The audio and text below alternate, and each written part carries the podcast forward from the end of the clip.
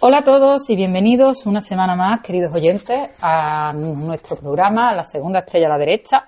Esperamos profundamente que los que seáis andaluces hayáis pasado un gran día de Andalucía en esta semana y los que no hayáis disfrutado eh, nuestro programa sobre el Día de, de Andalucía que hicimos la semana pasada. Pues bien, una vez más os acompañamos en este viaje sobre las ciencias humanísticas o sobre las humanidades Recordamos que somos científicos de batas de colores, no de batas blancas, hacemos ciencia, pero de otra manera. Y nos gusta contaros historias, curiosidades y aspectos relacionados sobre todo a las humanidades y mostraros cómo está el estado en cuestión. Por ejemplo, la semana pasada hicimos un análisis de lo que era el ideal andaluz, eh, obra de Blas Infante, lo que supuso y la importancia que, ha tenido o que incluso tiene ¿no? en, en, Andalucía. Con vosotros, otra vez, entonces, eh, una servidora, Salud Flores Borjabá, eh, profesora de la Universidad de Málaga, y Javier Antonio Nisa Ávila, eh, profesor de la UNIR. Y de la Universidad Pablo de la Vide. Inshallah. Eh, que os acompañamos otra vez con el fin de poder hacer otro programa. El día de hoy os queríamos hablar sobre el tema de la mujer trabajadora, un tema que viene esta semana y que otra vez vamos a tener manifestaciones y demás. Sí, eso seguro. No obstante, en todo el mundo, en todo el mundo hispano sobre todo. No, y en todo el mundo en general, ¿no? Porque el tema de la mujer todavía, desgraciadamente, sigue estando discriminada en muchos ámbitos. Sí, sí. A mí, quien me diga que la mujer tenemos las mismas oportunidades que un hombre, que un hombre digo que mentira. Yo me dedico a la investigación, al fin y al cabo, lo mío es investigación en humanidades.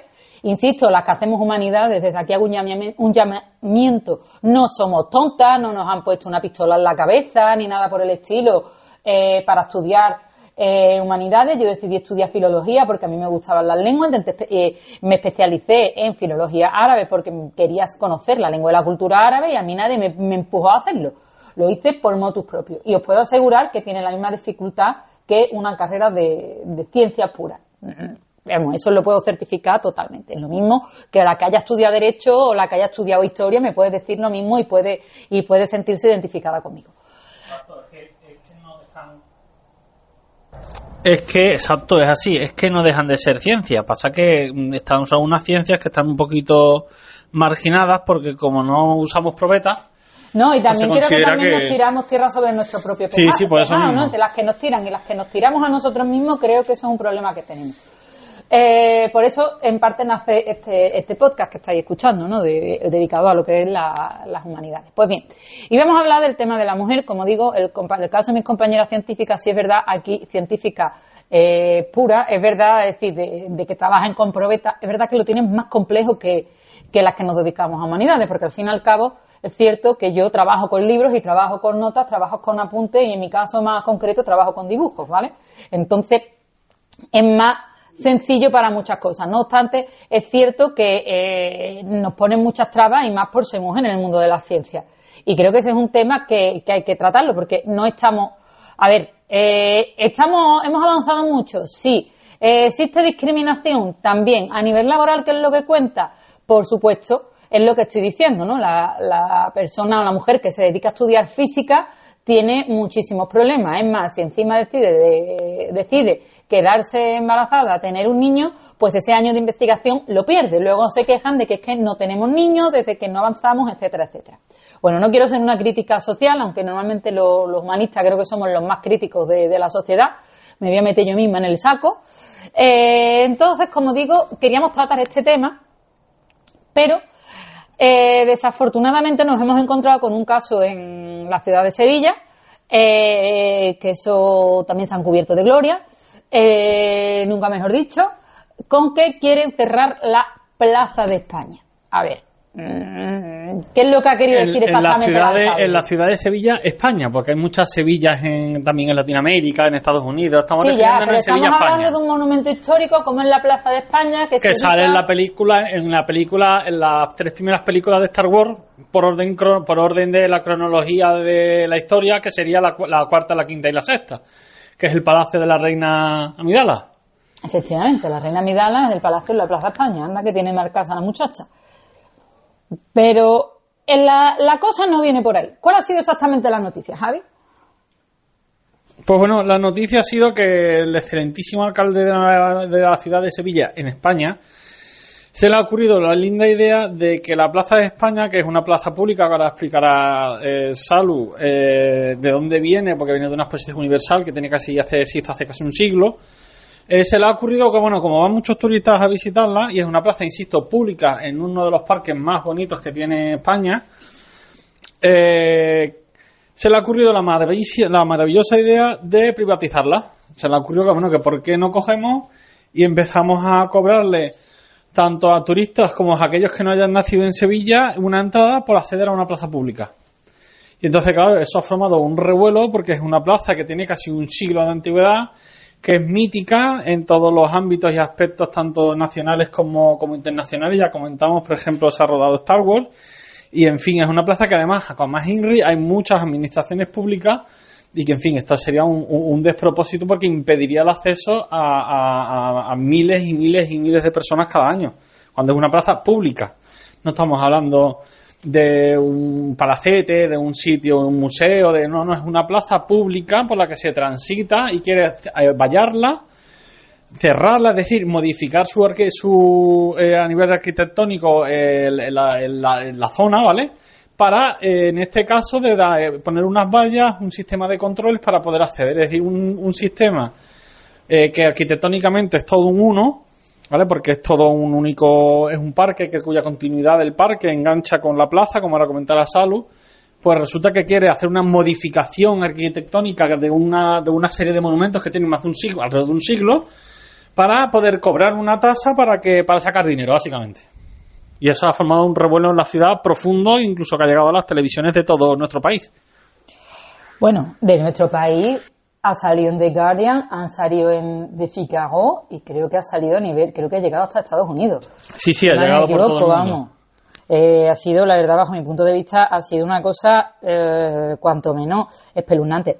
Antes de empezar a hablar un poco de lo que es la Plaza España, Javi, tú que has nacido y te has criado en Barcelona, ¿Existe algo, porque se ha comentado de todas las redes sociales estos días, entonces yo te quería preguntar, ¿existe algo parecido en Cataluña o en Barcelona?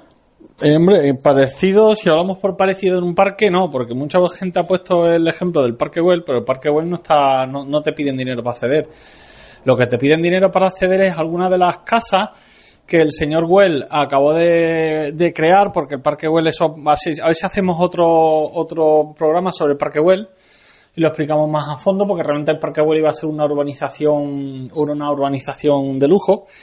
Y realmente lo único que es privado son las varias casas que se hicieron en esa, en esa urbanización para acceder a ellas porque son una especie de casas museo, pero el resto del Parque Güell es accesible porque es un parque público del ayuntamiento de la ciudad y no hay ningún problema. Y en el resto del, de la ciudad, lo que serían elementos públicos de libre acceso, es decir, de, como un transeúnte pase y necesite hacer un pago, no hay nada.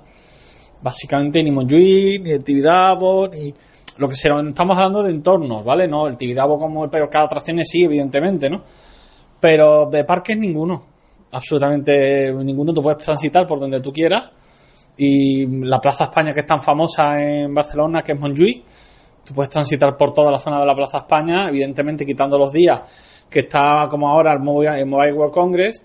Pues claro, en esos momentos no, porque todo eso está limitado, pero porque hay en este caso un congreso, con un, en fin, con un congreso internacional y está limitado una parte nada más.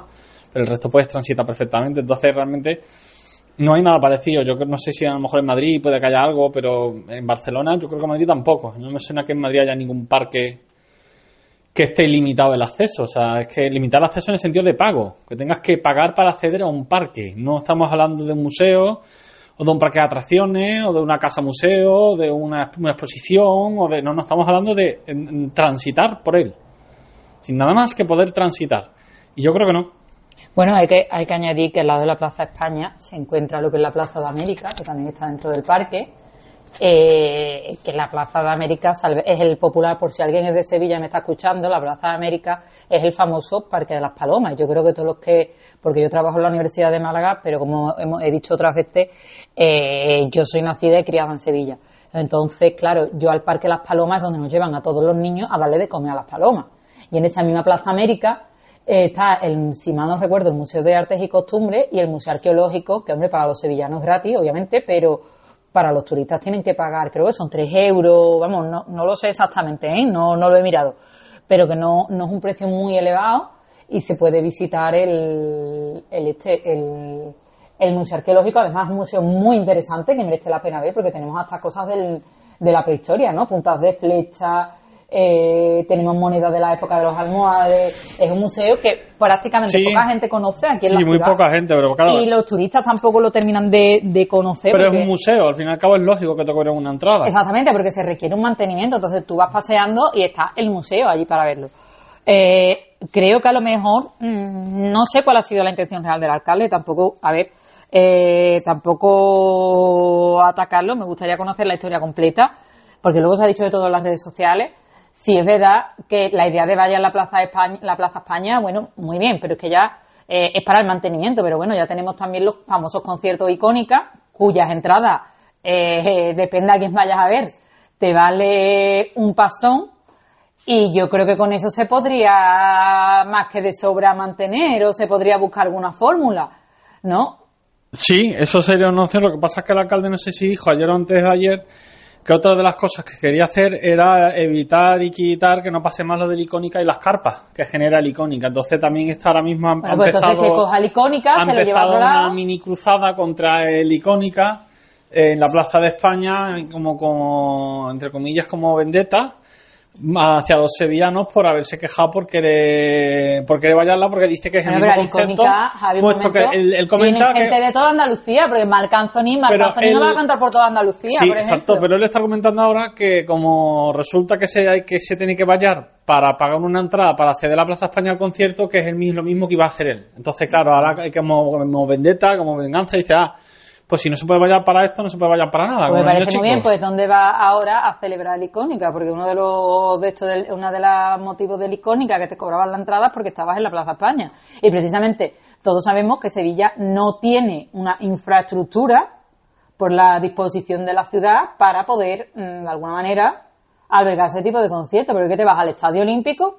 Como te vas al Estadio Olímpico a ver Marc Anthony, no, No, ves nada. el vamos. Estadio Olímpico no está comunicado para eso.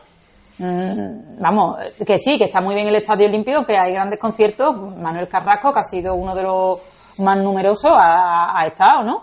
Pero bueno, muy bien, pero no lo sé. Es que eh, no quiero entrar en ese tema porque, bueno, creo que no podemos gobernar una ciudad a base de, de ideas estrellas ni, ni nada por el estilo, creo yo. Creo que todo el mundo No, necesita yo estoy de acuerdo contigo. todo el mundo tiene un voto de confianza, nos guste más, nos guste menos, eh, y creo que todos podemos hacer cosas buenas y cosas malas, pero estoy bajo mi punto de vista que lo de la Plaza de España ha sido un poco, cuanto menos peliagudo, vamos, porque se ha levantado la ciudad entera. Es que no estamos hablando, es que se ha creado hasta una plataforma por Change, eh, según la cual se puede firmar para que no se vaya. Es que no, yo es una cosa que no entiendo. Entonces, si coges un coche caballo, que es algo muy típico, pasar por la Plaza de España, ya no lo puedes, ya no lo puedes hacer el turista que lo haga. Es que yo he ido a Central Park, por ejemplo, en Nueva York, y una de las maravillas de, de Nueva York es ir paseando y meterte en Central Park. Es una de las cosas que más me gustó. En fin. Pues bueno, pues si alguien no, no ha visitado España o no sabe o no sabe dónde está eh, la plaza, la famosa Plaza de España en Sevilla, lo primero que hacemos es eh, invitarles a que vengan y la visiten y la disfruten, porque está hecha para eso, para disfrutarla. Bueno, la Plaza de España, eh, la información que os vamos a aportar eh, la hemos sacado de turismosevilla.org, que la podéis leer entera, también en la web de Andalucía, hemos mirado en distintas fuentes, eh, para que veáis más o menos que la podéis encontrar por si la queréis leer más detenidamente y queréis un poco prestarle atención, ¿no? Es verdad que existen muchos estudios sobre la estructura, cómo se podía haber hecho, no se podía haber hecho. No obstante, también es un poco, no queremos abordar esto de una manera mucho más profunda. Simplemente contaros cómo es, más o menos, y eh, que os hagáis una idea y que invitaros a que vengáis a visitarlas y a descubrirlas, porque por mucho que os contemos cómo es la Plaza de España, es algo que, sinceramente, no es porque yo sea de Sevilla, sino que merece la pena visitarse y deleitarse por los jardines del Parque de María Luisa. En primer lugar, hay que tener en cuenta que el Parque María Luisa era los jardines de, de los Montpensier, que eh, pertenecía al Palacio de Santel. ¿no? obstante, eh, la infanta María Luisa lo, eh, lo donó. Bueno, más concretamente, os cuento también la, historia un poco del, del parque. porque tiene su, su, historia, ¿no? Entonces eh, lo dona en el año concretamente 1893, que era duquesa de Montpensier, la infanta María Luisa, y se incorpora al patrimonio urbano en 1911. En 1893 se realizó el costurero de la reina y un invernadero de estructura metálica. En 1910, a su vez, se escoge el parque como ubicación principal de la futura exposición iberoamericana que tendrá lugar en 1929. Y aquí es cuando llegamos a la Plaza de España. Así que una vez que os hemos contextualizado el, lugar donde está, para que os imaginéis, es un parque que está dentro de la ciudad, que podéis visitarlo. Eh, empezamos a analizar básicamente qué es la Plaza España. Bueno, pues la Plaza España está concretamente en el extremo noreste del Parque María Luisa y fue construida por Aníbal González entre los años 1914 y 1923. Como hemos dicho, ¿vale? Momento en el que se decide que la exposición iberoamericana iba a estar en torno a este lugar. Eh, hoy en día, como hemos dicho, es uno de los lugares más emblemáticos que todo el mundo debe visitar. Él tiene una forma semielíptica y es un símbolo del brazo entre la antigua metrópolis y sus colonias. Además, el edificio que bordea mira hacia el Guadalquivir, lugar desde el que se emprende el viaje a América. Fijaros el simbolismo que tiene. Eh, recorrer el conjunto arquitectónico de la Plaza España es dar un paseo por nuestro país, es decir, que a lo largo de las alas, en curva de la misma, hay 48 bancos decorados con muchos cerámicos mostrando algún monumento característico o histórico de las diferentes provincias españolas. En realidad, se dice que tendría que haber 50 bancos en vez de 48, pero cuando la plaza se construyó, Canarias solo tenía una provincia. Por tanto, eh, podemos decir que esta forma semicircular muestra de algún, modo, de algún modo perdón, el, eh, en lo que es España y por eso se llama Plaza de España. Eh, también es verdad, se, planeó cuando se construyó que después de la exposición eh, albergará la Universidad Laboral de Sevilla, no obstante al final ha acogido diversos organismos oficiales como la Delegación del Gobierno en Andalucía y la Confederación Hidrográfica del Guadalquivir. Eh, más concretamente se puede decir que bueno que cuando se eh, se lleva a cabo no podemos ver cómo esa idea de la universidad se acaba en parte desechando dando lugar a lo que conocemos hoy no por decirlo de alguna manera bueno, además de esto, hay que destacar que eh, ha sido sede de numerosas películas. Javi ya os ha hablado de Star Wars, ¿vale? Concretamente eh, he buscado el título de la película, ya que Javi no se acordaba, Star Wars, El ataque de los clones. Y otra película significativa, que seguramente muchos conocerán, es Lawrence de Arabia. También fue rodada aquí en esta magnífica plaza. Por tanto, es un lugar emblemático que todo el mundo debería visitar alguna vez en la vida. De hecho, eh, lo más llamativo es que vas placeando por el parque y de repente, plof, te lo encuentras y llama la atención. Actualmente, además, eh, recientemente se ha puesto la, la estatua del, de, Aníbal González, de Aníbal González y de su creador, con el fin un poco de eh, recordarlo, por decirlo de alguna manera, y llamar su atención.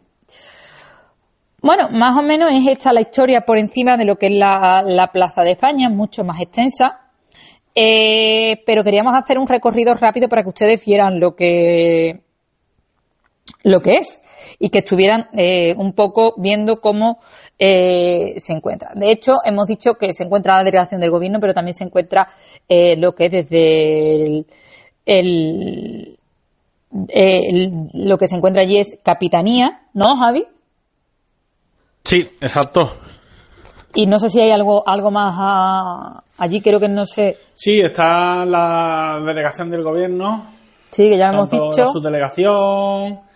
Pero quitando lo más interesante es Capitanía, que hay un teatro en la Plaza de España, que es un teatro que em, se puede acceder en muy pocas ocasiones porque es un teatro bastante eh, peculiar en cuanto a nivel arquitectónico, que es el teatro que hay dentro de la Capitanía General y que se abre muy pocas veces al año y es muy difícil que los civiles te tengan acceso. Y la verdad que es un pequeño teatro muy chiquitito y que, claro, esto también a su misma vez lo aislaría todavía más, así que cabe, de lo que está. Mm, bueno, pues entonces estamos hablando de que tienen un lugar bastante. De hecho, el 2022, si es cierto, ¿no? Fue 2022 cuando se hizo el, desfile de, Dios, mostrando lo que era la grandeza de la Plaza España. Creo que eso también es bastante significativo. Pues bueno, pues teniendo en cuenta esto, esto es lo que el señor alcalde de Sevilla quiere eh, privatizar y quiere un poco cerrar. Como hemos dicho, de la exposición iberoamericana de 1929. ¿Es el único edificio que se conserva? No, por supuesto que no.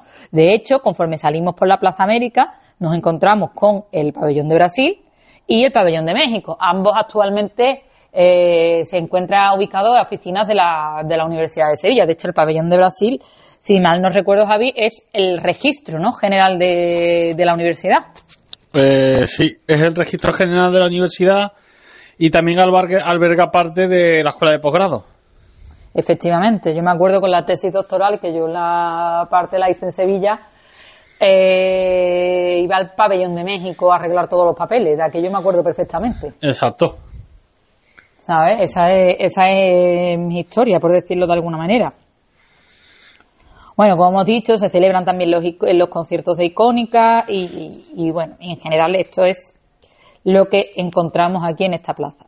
Fue construida como un, en, realidad fue construida como un, eh, como eh, concebida como algo público, ¿no? Porque fue construido como un monumento de la, de esta exposición iberoamericana para que todo el mundo pudiera disfrutar. No entiendo, entiendo en parte que diga el alcalde para rentabilizar, pero bueno, hay muchas formas de rentabilizar, creo yo, la ciudad, como una tasa turística a en los hoteles, como está en otras ciudades del mundo. Por ejemplo, Nueva York lo tiene así. No sé, ¿Barcelona la tiene así, Javi? Para hablar algo, un ejemplo más en España. Sí, Barcelona en este caso tiene tasa, tiene tasa turística. Tiene tasa turística, no sé de cuánto, pero tampoco es muy elevada, pero tiene una tasa turística, pues al igual que pasa en Roma o en todas estas ciudades. Y Madrid también. Para los turistas que vienen fuera de España. Claro. Entonces es un, yo es que es algo que yo prefiero, una tasa turística en Sevilla, que ya es algo que son tasas pequeñitas, son 2, 3 euros, 4 o 5 lo sumo como máximo por día y noche. Más, ¿eh? Y, y eso pues que ayuda a mantener la ciudad aparte del ingreso que genera el turismo, ¿no? por sí. Yo creo que sería más eficiente que no cobrar una entrada y limitar acceso a algo que yo creo que, que es público, como no es como, no es por ejemplo la Giralda, que la Giralda, el acceso a la Giralda, pues a lo mejor sí puede decir que lo que sucede te cobro, no sé cuánto. Sí, pero el acceso a la Giralda es diferente, Javi, porque eso lo gestiona la iglesia. Claro, y aparte, eso lo gestiona la catedral, pero los domingos y aparte es un edificio, es un edificio. Sí, es un edificio, no es una plaza en la que tú concurras. Sí, pero aparte los domingos eh, la Giralda es gratuita, entonces no tiene, si, si tienes la casualidad, si por la casualidad que vas en época, eh, ¿qué digo yo? eh, que te pilla un domingo que está abierto, puedes, eh, puedes acceder gratis a ver el tesoro. No obstante, a lo que es la catedral en sí, también es cierto que, bueno, en Sevilla, como somos mudados a sacar cofradías extraordinarias y a tener el día los santos en la calle, como yo digo, que luego soy la primera que voy a verlo, ¿eh? no, me voy, no voy a criticar a nadie, que luego se me ofusca la gente muy rápido. Sí. Eh, quiero decir eso, que, que bueno, que, que se puede entrar. A lo mejor no puede entrar ni subir a la Giralda, pero bueno, eh, puedes entrar a lo que el nivel del tesoro, pero puedes entrar a lo que es el recinto de la catedral, que también merece la pena. Pero bueno, que en un momento dado yo puedo entender que es un edificio y tú pagas por, por entrar al edificio, ¿no? Y lo mismo que el Alcázar. El Alcázar tiene un precio, lo mismo que ahora le da por sacar al alcalde el, el, espectáculo esto de luces y sonido, que te vale 15 pavos, y si eres de Sevilla te vale 7 euros o 7 euros y algo, pero a las 7 de la tarde, a las 7 de la tarde que es de día, si es de luz y sonido, mm, ya se pueden ustedes imaginar que lo que es lo que, es lo que hay, ¿no? Absolutamente nada. Cosa que yo no entiendo. El problema de todo esto y el problema que yo veo haciendo un poco del uso del pensamiento crítico es que Sevilla nos hemos convertido o se ha convertido en una ciudad que solo depende del turismo. Mm, ese creo que es el gran problema. Entonces, eh, la idea es ingresar dinero, ingresar dinero a, base de, a costa del turista. Y yo creo que el turismo es necesario, obviamente. Yo invito a todo, a todo el que quiera ver la Plaza España y a todo el que quiera venir a Sevilla a que disfrute esta ciudad. Yo soy la primera que lo invito y que, y que me encantaría que todo el mundo viera mi ciudad alguna vez en la vida. ¿Sabes? Pero sí es cierto que, que, bueno, que no podemos vivir del turismo, que nuestra, que nuestra fuente de ingreso no puede ser el turismo. Eso es así. Ni podemos estar que nada más que tengamos eh, dos fiestas al año, Semana Santa y Feria. Insisto, adoro mis dos fiestas como sevillana que soy, pero claro, eh, señores, como digo, precaución ante este tema porque no podemos estar pensando que, que, la, que todo es Semana Santa y Feria, por decirlo de alguna manera. De hecho, eh, esto evidencia más de que estamos en un momento, eh, este caso que ha pasado, eh, estamos en un momento en el que todo nos molesta, todo no nos gusta y no hacemos crítica de nada. Es lo mismo que lo que pasó con el cartel de la Semana Santa de Sevilla. otra cosa que estuvo en boca de todo. otra cosa que se lió. Bueno, yo puedo decir y... Eso fue otra que, que sí fue bastante heavy y bastante inexplicable. Bueno, explicable, yo lo expliqué la semana pasada por encima diciendo que, claro, que no representa Sevilla y no se ve Sevilla en ese cartel. A lo mejor necesitamos emocionarnos, eh, porque es la idea del arte. No obstante, yo tengo que decir una cosa, y es que yo, está en Sevilla, se puede visitar, hay una exposición en la Fundación Cajasol, en la cual se puede visitar el cuadro de Salustiano, creo que todo el mundo debería, debería ir a, verla porque ahí podemos entender un poquito más. Eh, la idea del cartel y la historia del cartel y lo que pretendía el autor, porque puedes ver varias obras suyas, las puedes entender y, puedes llegar a comprender lo que realmente está buscando el autor, el autor y lo que verdaderamente siente.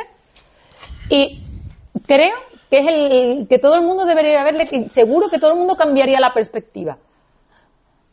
Sí, yo creo que por eso lo comento, yo creo que es algo que el arte es cuestión de entenderlo y que evidentemente a lo mejor como dices tú no representa en el sentido tradicional al cartel típico de, de, la Semana Santa sevillana, pero si, como tú bien sabes, ves todos los mensajes ocultos y no tan ocultos que tiene el problema es ese, de que muchos mensajes que la Semana No es tan evidente como el resto. Exactamente, a lo mejor si en vez de poner a ver, es un Cristo resucitado, ha utilizado la cara de su hijo, lo cual me parece magnífico, me parece un bonito regalo y creo y demás, pero que a lo mejor si hubiera, no sé, haber hecho alguna representación o algún elemento más que nos recordara a Sevilla en un momento dado.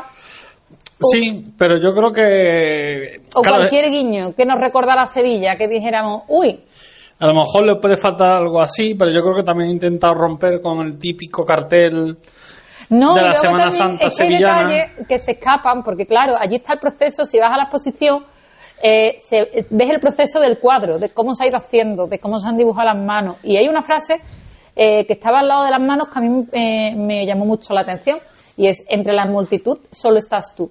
Hombre, si interpretamos que la mano está como señalando, y esa multitud de, de gente que hay en Semana Santa y que te ves ahí que te haces pequeñito, delante de la imagen, que te emocionas, que lloras, que ríes, que disfrutas, uff, a lo mejor sí podríamos buscar el sentido, pero creo que eso es dar, rizar mucho el rizo. A ver, yo me dedico a analizar dibujos, yo te lo digo desde mi perspectiva, ¿no? Es lo mismo que, por ejemplo, a mí me recuerda mucho al caso de Charlie Hebdo un poco y, y, las caricaturas del profeta. ¿Por qué se lía tanto hasta ver un atentado terrorista cuando tú hablas con muchos musulmanes y no lo entiendes? Pues bueno, pues se lía porque la gente no termina de, entender lo que está pasando o tal vez no termina de entender la crítica que se está haciendo. Porque, vale, se hace una crítica a, eh, en un primer momento, a, a esto, al profeta, en las caricaturas de Mahoma, pero claro, luego sí es verdad que Charlie Hebdo sacó una serie de cómics en las cuales relataba la vida del profeta, pero esto no tuvo el impacto que tuvo la, revista de Charlie Hebdo. Mm, ¿Por qué? Me vengo yo a, a referir? Hombre, porque también, aparte que eran situaciones distintas, es que Sevilla es una ciudad muy costumbrista. Sevilla es una ciudad muy tradicional. Es el, el, yo creo que es uno de los cúlmenes de, la típico. es que es muy particular. Es que hay que conocer la ciudad de Sevilla para conocer al sevillano, que el sevillano es una persona que no le gusta que le saquen de sus tradiciones, de su iconografía, de su de sus costumbres y de todo aquello que está relacionado con lo suyo. ¿no? Yo creo que, se quiere sentir siempre identificado y le gusta poco la innovación y la novedad respecto a su parte tradicional. Bueno, no, a ver, yo soy sevillana y te puedo decir que eso, la novedad será o será. Le puede gustar o no le puede gustar, pero a ver, uh, si es verdad que Sevilla ha tenido muchos carteles. Bueno, también es verdad que hubo mucha polémica. Un cartel que tuvo Rompedo que podría haber hecho algo parecido. Y ya por sí se lió bastante. Del Cristo del Cachorro hecho un graffiti. A mí ese cartel me encantó, básicamente. Ese cartel era muy bonito, pero era menos, incluso era menos rompedor que el de ahora. El de ahora es que aquel era el cachorro. Claro, no, si es que el caso es ¿Vale? este, O sea, lo mismo. y se, y se tenía algunas referencias en el graffiti a, a la Virgen de la O. No, a la Virgen de la ¿no? O esta era la cuál tenía esperanza de la. Esperanza de Triana. Tenía algunas referencias más a, la- a los- a los santos de la zona, del barrio. Pero es que esto es muy rompedor y no es. Tiene referencias muy sutiles. Sí, pero por ejemplo, las referencias sutiles, pues lo que te ponía era el, la parte buen de abajo, fin, ¿no? el pañal, era el cachorro y las potencias, si mal no recuerdo, si mal no No recuerdo. era buen fin. No sé Oh. si era el buen fin, creo que era el Cristo del Amor, si mal no recuerdo. Cristiano, sí, uno de- Eh, vale, sí, pero es que claro, eh, aquí en Sevilla la Semana Santa se vive muy intensamente y la gente, a ver, eh, aquí se entiende la religión de dos maneras. Una cosa es la religión y otra cosa es la religión de Sevilla, que eso es lo que hay que tener en cuenta, ¿vale? Eh, ¿Se puede ser católico y cristiano? Sí, pero no es lo mismo ser de Sevilla católico y cristiano. Sí, porque en Sevilla la gente, eh, la Semana Santa, eh, no parte peras con nadie, es decir, yo lo digo como una persona que es de fuera, la gente eh, está en su hermandad, dona todo el dinero que quiera a su hermandad, va a ver a sus titulares, los titulares para que no son de Sevilla son el Cristo, la Virgen o todos aquellos que no tienen por qué salir en procesión que representan a la hermandad. Y, y, lo- y si los ponen 20 veces en besamanos van a verlos, si le hacen eh, 10 misas van a ellos, pero porque van a ver a sus titulares, pero fuera de eso, No es una ciudad, religión. no, es- no es una ciudad muy cristiana, entendámoslo por lo que estamos diciendo. O sea, es una ciudad que mm, la gente no suele ir a misa, la gente no suele... No, no, te su- no pisa A una ver, iglesia. te encuentras a lo mejor una- a la típica beata que va los domingos a misa, Sí, pero, pero- no es... pero si tú comparas, le- somos una ciudad de un millón de personas y, este de- y más o menos, y eh, puede ser perfectamente el 50 o el 60 o el 70% de la ciudad está hermanada en alguna hermandad, Sí, exactamente. eh, pues estamos manejando que a lo mejor el porcentaje de gente que luego realmente va a la iglesia es el 1% o el 2%. Sí, de pero la iglesia entendido decir, como tal. Ojo, como iglesia. iglesia- entendido como institución. Exacto. Luego, ir a la iglesia por Es que es una motivos de mi hermandad, mm, pues mucho, ¿no? Es que es una ciudad muy peculiar. Es una ciudad, sí, es una ciudad bastante... A ver, que nos vamos a Málaga y pasa lo mismo, ¿eh? Sí, en, También en hay- general es Andalucía. Es Andalucía, ¿eh? Yo, vamos a ver, si nos vamos a Málaga es lo mismo, ¿no? Igual.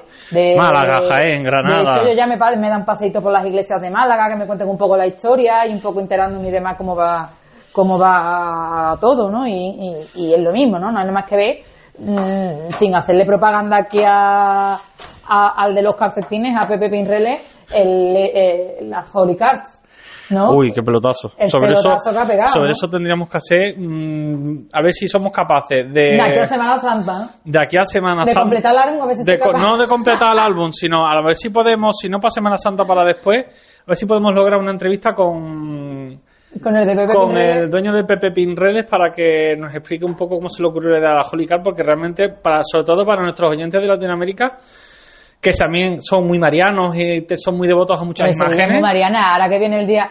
Si hablamos Vale. de feminismo, creo. Yo creo que si dedicamos un programa o una parte de un programa a explicar qué son las Holy Card de forma más a fondo, cuántas son, cuántas ciudades, y entrevistamos al, al- a su creador, que es el dueño de unos calcetines, Pepe Pinrele, que es un famoso Muy aquí en Sevilla.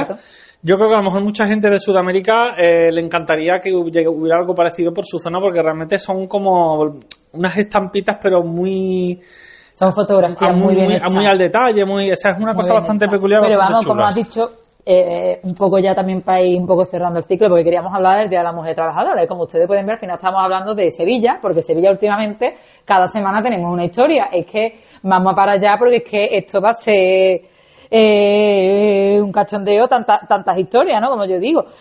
Al fin y al cabo, la idea de no estamos contentos con nada, todos los días estamos protestando, y aquí es un poco llamamiento al pensamiento crítico. Vamos a analizar lo mismo que yo he dicho y he- que he ido, que en un principio mm, rechacé totalmente el cuadro de Salustiano, me fui a ver la exposición y cambié totalmente mi, mi punto de vista. Cambié totalmente el punto de vista, lo tengo que decir. ¿Por qué? Porque muchas veces hay que leer las cosas y muchas veces hay que ver las cosas. Y creo que eso es lo importante, que hay que verlo, ¿no? Eh, y creo que hay que entenderlo y hay que comprenderlo y ponerse un poco en el lugar del otro. Y es un poco lo que hacen las ciencias de humanidades. Me fui un poco a investigar. Vale, ha salido el cuadro. A mí no me llama la atención. Yo soy sevillana, como ha dicho Javi, pertenezco a una hermandad y yo no veo a nada de, de, de, de eso reflejado. ¿Por qué? Porque no lo veo. Pertenezco a una hermandad y, y soy de la primera que voy a todo lo que hay de mi hermandad, soy la primera que está allí. Y soy la primera que lo disfruto, y la primera que me emociono, y la primera que lloro. Eso lo diré donde no tenga que decir. Y también te digo una cosa, es parte de la idiosincrasia de la ciudad y creo que es importante tenerlo en cuenta y es una cosa maravillosa. Tanto si eres de Sevilla como eres de Málaga o eres de Jerez o de otra ciudad de Andalucía, porque al fin y al cabo es tu historia y tus costumbres. No, que otro de los problemas que tenemos en, en nuestro gremio es que si tú te consideras que sigues de una hermandad o lo que sea, te miran raro, ¿no? Es como he dicho antes. Sí, exactamente. Es que hay mucho pique entre hermandades. Y hay- No, no es entre hermandades. Yo te hablo de que eh, tú lo sabes, Javi, igual que yo, de mucha gente que pertenece a hermandades, te lo encuentras viendo cofradías y luego son los primeros que dicen que son ateos, cosas que no lo Sí, entiendo. sí, sí, es así. ¿Sabes? Yo no es- me he tenido que esconder ni muy- me voy a esconder nunca. Eso es muy típico, sí. ¿Sabes? Mm, Yo ni me voy a esconder ni nada por el estilo. Entonces, eso es muy típico aquí en Andalucía también. Entonces, un poco llamar mm, a la atención en eso, ¿no? Y luego, como he dicho, lo de verlo, ¿no? Y también, en la- eh, salvando mucho las distancias, ¿vale? Lo que pasó con Charlie Hebdo. Hubo un cómic que fue La vida del profeta. Nadie protestó, pero ahora se hizo un dibujo que salió a la palestra. De la, de la esperanza de Triana. No, de- del profeta, de lo que te estoy hablando del profeta. Ah, vale, pero pensaba que lo iba a comparar con el de la Pues no, el esperanza. de la Esperanza de Triana pasó lo mismo. Sacó un dibujo que tampoco vi yo tampoco, entendí mucho la polémica, ¿vale? Que la fue- cual salía representada como una chavala. Que se lió muy parda. Y se lió, no, que sí se lió, que hasta, hasta hice yo una conferencia sobre el tema. Y lo comparé con el Islam, que está por ahí publicado. Eso se lió, se lió Sí, muy sí, no, no, sí, eso lo hice, hice yo un análisis diciendo de, bueno, de que la gente corriendo saltó. Yo no entendí muy bien la polémica, ¿vale? ¿Por qué? Porque soy crítica, eso es lo importante, ser crítico. Y creo que es lo que tenemos que hacer ya, y eso es lo que queremos hacer. Hacer crítica e invitar a la gente que lo haga.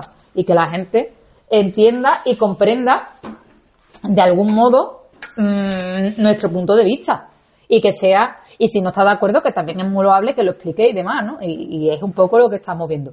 Como he dicho, queríamos hablar de feminismo, al final estamos hablando de Semana Santa y demás, ¿no? Sí, y yo creo que al final vamos a acabar Pero el bueno. programa hablando más o menos de... Bueno, hemos hablado de Semana Santa, pero sí es verdad que en Sevilla la Semana Santa es un poco feminista, ¿no? Porque aquí el Sí, culto a la. Virgen María, Sí. aquí es la Esperanza Macarena y la Esperanza de Triana, ¿no? Sí, es una ciudad muy mariana, como he dicho. O sea, vale que tiene sus titulares, sus cristos, pero si comparamos el número de cristos con devoción al número de, de, de vírgenes con devoción, eh, mm, yo no, yo no sé, no, vamos, nosotros no tenemos los datos, Yo no tengo datos, ¿no? pero, pero es bastante, bastante difícil. Sí, sí, no, matemático, pero hombre, la verdad, ¿no? El- yo pertenezco, como digo, yo soy de la Hermandad de los Gitanos y a mí me Virgen de las Angustias. Sí, ya, exacto. yo no parto pera, bueno, sí, también con el, con, con el Cristo también, ¿no? No, no voy a decir lo contrario, que, yo soy de la primera que lo veo en la calle y me pongo a llorar como una niña chica, pero, pero bueno, que todo hay que decirlo, ¿no? Eh, bueno, pues con todo, este ha sido nuestro programa. Eh, podríamos haber hablado de la mujer trabajadora, hemos hablado de algunas pinceladas, ¿no? Al principio. Eh, sí es verdad que, bueno, a lo mejor el próximo programa lo podemos dedicar un poco más a feminismo, temas de la mujer, eh, aprovechando que vienen los Oscars también, ¿no? La semana que viene, ¿no, Javi? Sí, yo creo que podríamos y la aprovechar polémica que ha habido, ¿no? Sí. Con la película de Barbie. Es que, de verdad, vamos de polémica en polémica. Creo que el pensamiento crítico teníamos que desarrollarlo un poquito más entre todos, ¿eh? Sí, yo creo que sí, también. Eso yo lo digo muchas veces. Si no estás de acuerdo con algo, investiga, léelo, míralo, requete, míralo y luego saca tus conclusiones. Es que no nos queda otra. Eso es el pensamiento crítico. Sí, sí, no no nos queda- queda, no otra. queda ninguna lo que yo he hecho con Salustiano, no estaba de acuerdo, me he ido a la exposición, he leído sobre este señor. De hecho, mm, tuve la suerte de encontrármelo. Tuve la suerte de hablar con él y descubrir y cambiar mi punto de vista. Yo creo que eso, y no es malo decirlo, No, no es al malo contrario, decirlo, ¿no? es muy bueno decirlo. Exacto. Porque cuentas otra versión y dices, bueno, yo creía esto y me he, y he transformado mi visión. Y creo que esa es la idea, ¿no? Un poco. En Sí. fin, con todo, recordaros que estamos en redes sociales. Javi, ¿la puedes recordar, por favor? Sí, claro, por supuesto. Estamos en Twitter o en X, como se llama ahora en Podcast Segunda Estrella. En LinkedIn tenemos un grupo que es Podcast Segunda Estrella a la derecha. Tenemos nuestro grupo de WhatsApp Podcast Segunda Estrella a la derecha también. Y nuestro correo electrónico eh, podcastsegundaestrella.gmail.com Repito, podcastsegundaestrella.gmail.com Y un poco con bromas que se están haciendo ahora, porque eso también nos gusta la risa aquí en, Andalucía, Reino está de nuestra sombra, que se está haciendo con lo de la Plaza España, eh, decirle un poco lo siguiente, el Cristo de la Paz tendrá que pagar por pasar por el parque, bueno, es que la hermandad pasa por allí. es un poco, o la Virgen de la Paz tendrá que pagar por pasar por el parque. Pues no sabemos, pero no sabemos, en ¿no? breve vamos a nos tener que pagar por ver a la Virgen de la Paz pasar por el parque, que, Exacto. que es una de las estampas más bonitas de nuestro Domingo de Ramos. Exacto. Pues bueno, dicho esto, nos marchamos ya. Un abrazo muy fuerte a todos nuestros queridos oyentes. Esperamos que, hayamos, que hayáis disfrutado. Y no olvidaros que si queréis proponer algún tema, ya he dicho que la semana que viene eh, queremos ver si podemos hablar sobre cine, el tema de la mujer un poquito más extenso y demás, ya que nos hemos quedado sin tiempo. Y nada, no, si alguien quiere proponer algún tema o incluso si algún investigador en humanidades o no humanidades quiere participar, simplemente tiene que escribirnos y ponerse de acuerdo con nosotros. Pues nada, muchísimas gracias y nos vemos en la siguiente, ¿no? Sí, exactamente. Nos Así vemos en la próxima. Os esperamos en la segunda estrella a la derecha. Hasta pronto.